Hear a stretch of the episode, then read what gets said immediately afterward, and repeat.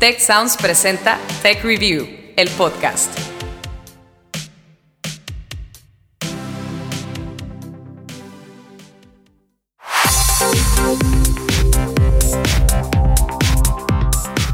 Bienvenidos a un nuevo episodio de Tech Review, el podcast. Historias para mentes curiosas.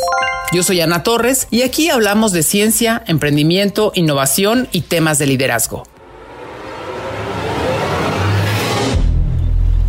¿Quién podría imaginarse que hace 10 o 25 mil años una parte del Estado de México estuvo habitada por mamuts que pesaban hasta 10 toneladas y medían casi 5 metros de alto? Este hallazgo es una realidad y fue revelado hace unos meses en el límite norte del terreno donde se construye el Aeropuerto Internacional de México Felipe Ángeles en Tecámac. Ahí se encontraron más de 70 restos de mamuts, camellos, caballos, bisontes, antílopes y peces.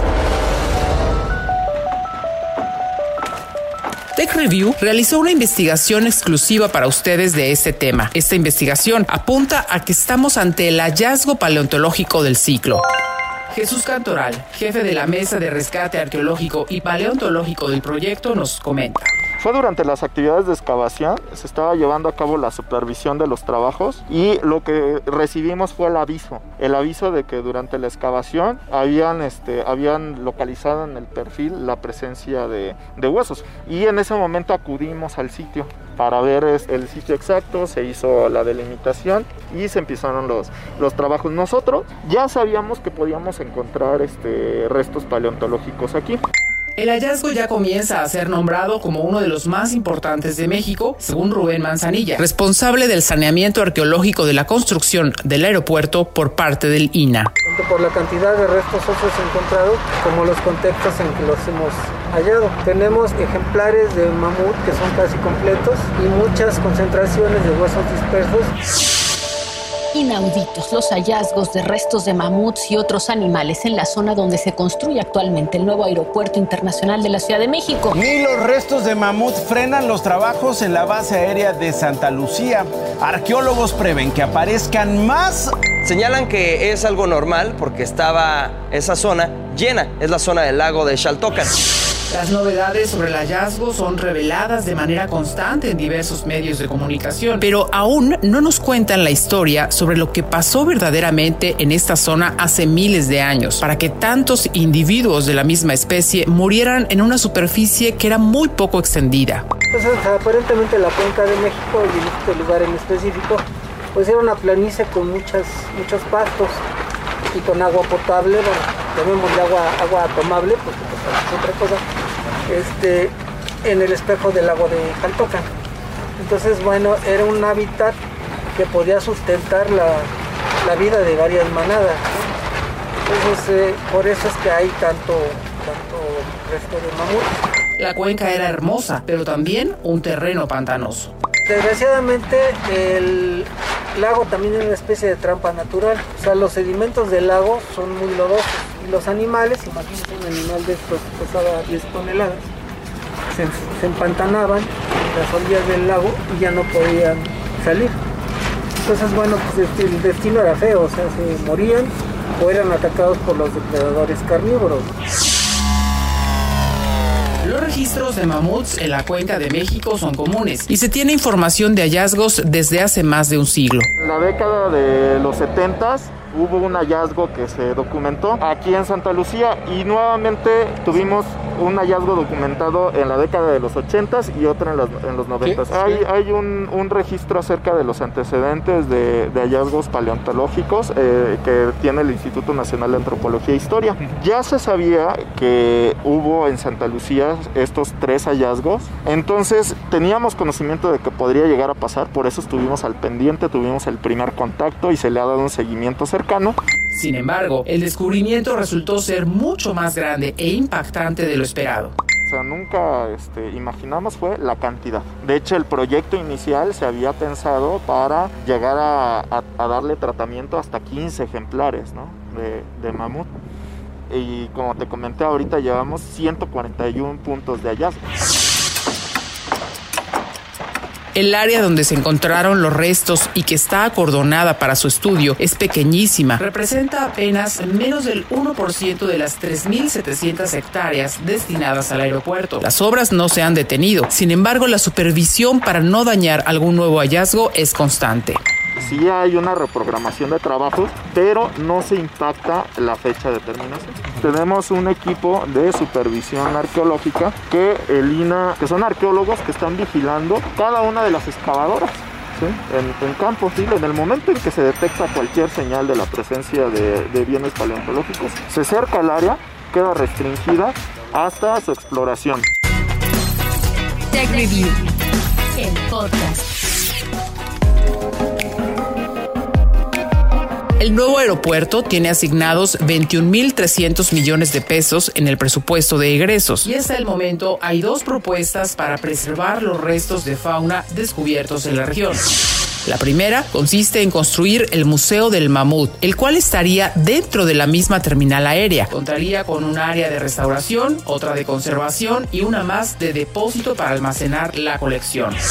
La segunda opción plantea instalar una sala especial en el Museo Militar de Aviación, la cual hablaría de la historia de Santa Lucía desde la época del Pleistoceno, su ocupación prehispánica, el periodo colonial y la formación de la base militar.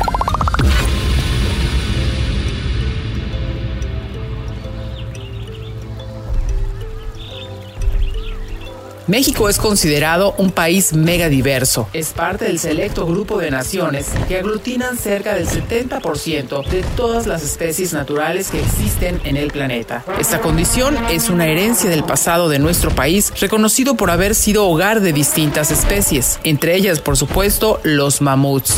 También, el paisaje natural de la cuenca del Valle de México no era muy distinto a lo que hoy conocemos. Roberto Díaz, doctor en Ciencias Biológicas por la Universidad Michoacana de San Nicolás de Hidalgo, nos cuenta más al respecto.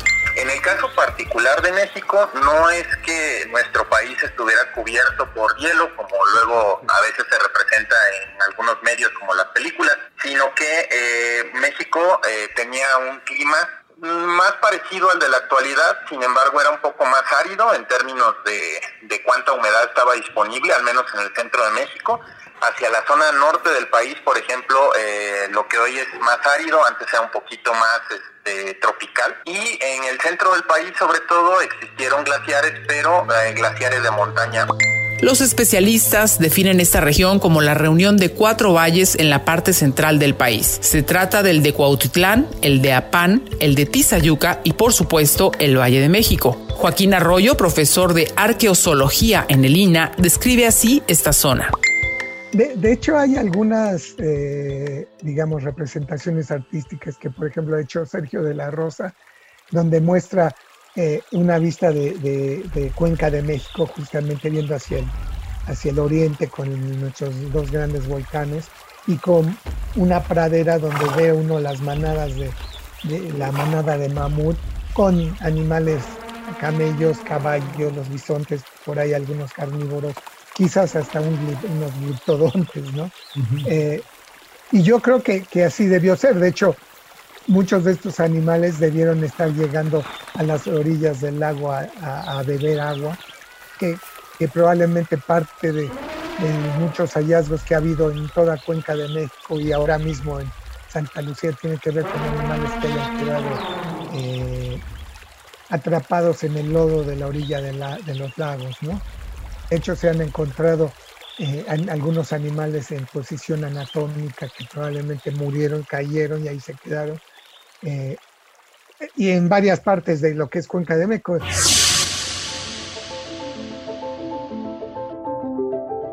¿Cómo es que las especies de la megafauna entraron al callejón sin salida de la extinción? Expertos señalan que un factor importante pudo ser la llegada del ser humano a lo que hoy es América y el consecuente ejercicio indiscriminado de la cacería. Por otro lado, se habla de un cambio climático que pudo ocurrir 11.000 años antes del presente. Y esta tiene un poquito más de sentido en, términos de los cambios en la estructura de la vegetación, porque la, la fauna que existe en algunas zonas es muy dependiente de los tipos de vegetación que hay también en esa zona. Entonces, si hay alteraciones en el ambiente que pueden eh, cambiar la estructura de la vegetación, los animales por consecuencia sufren ese impacto.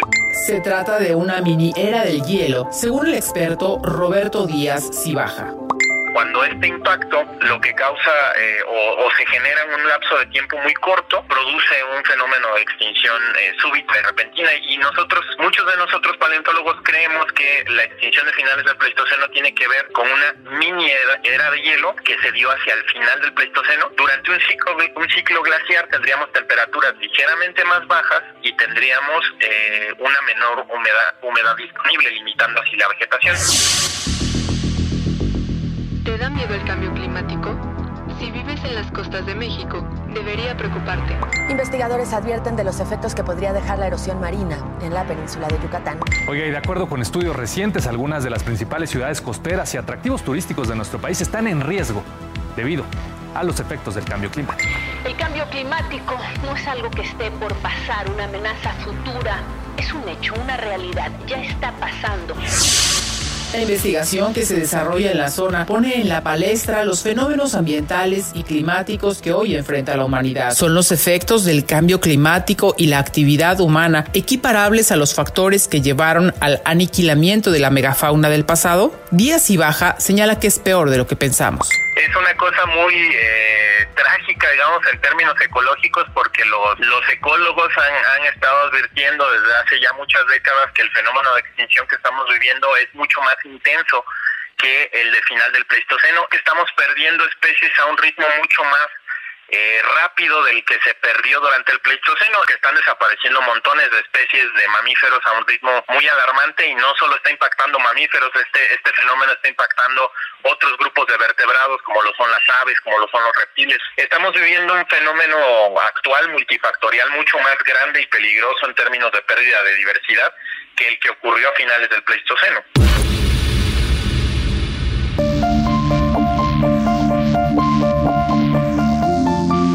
Desde esta perspectiva, los fósiles de Santa Lucía se convierten en una suerte de mensaje que nos llega del pasado. Una especie extinta siempre encierra un mensaje de advertencia al futuro y todo apunta a que la mortalidad en masa de las especies encontradas pudo deberse a un evento catastrófico. ¿Qué tanto tuvo que ver la mano del hombre en ello? Es una pregunta que espera grandes respuestas. Grandes respuestas. Grandes respuestas.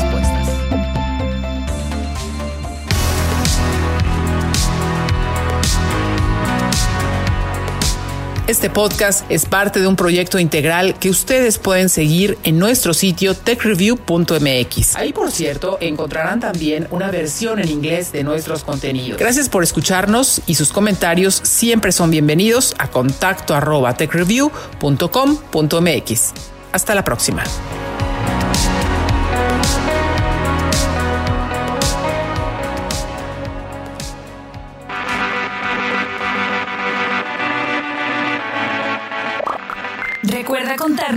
Qué opinas de este episodio usando el hashtag TechReview, en nuestras redes sociales. TechReview MX en Facebook y arroba TechReview en Twitter. También te invitamos a seguirnos en Instagram y LinkedIn como TechReview.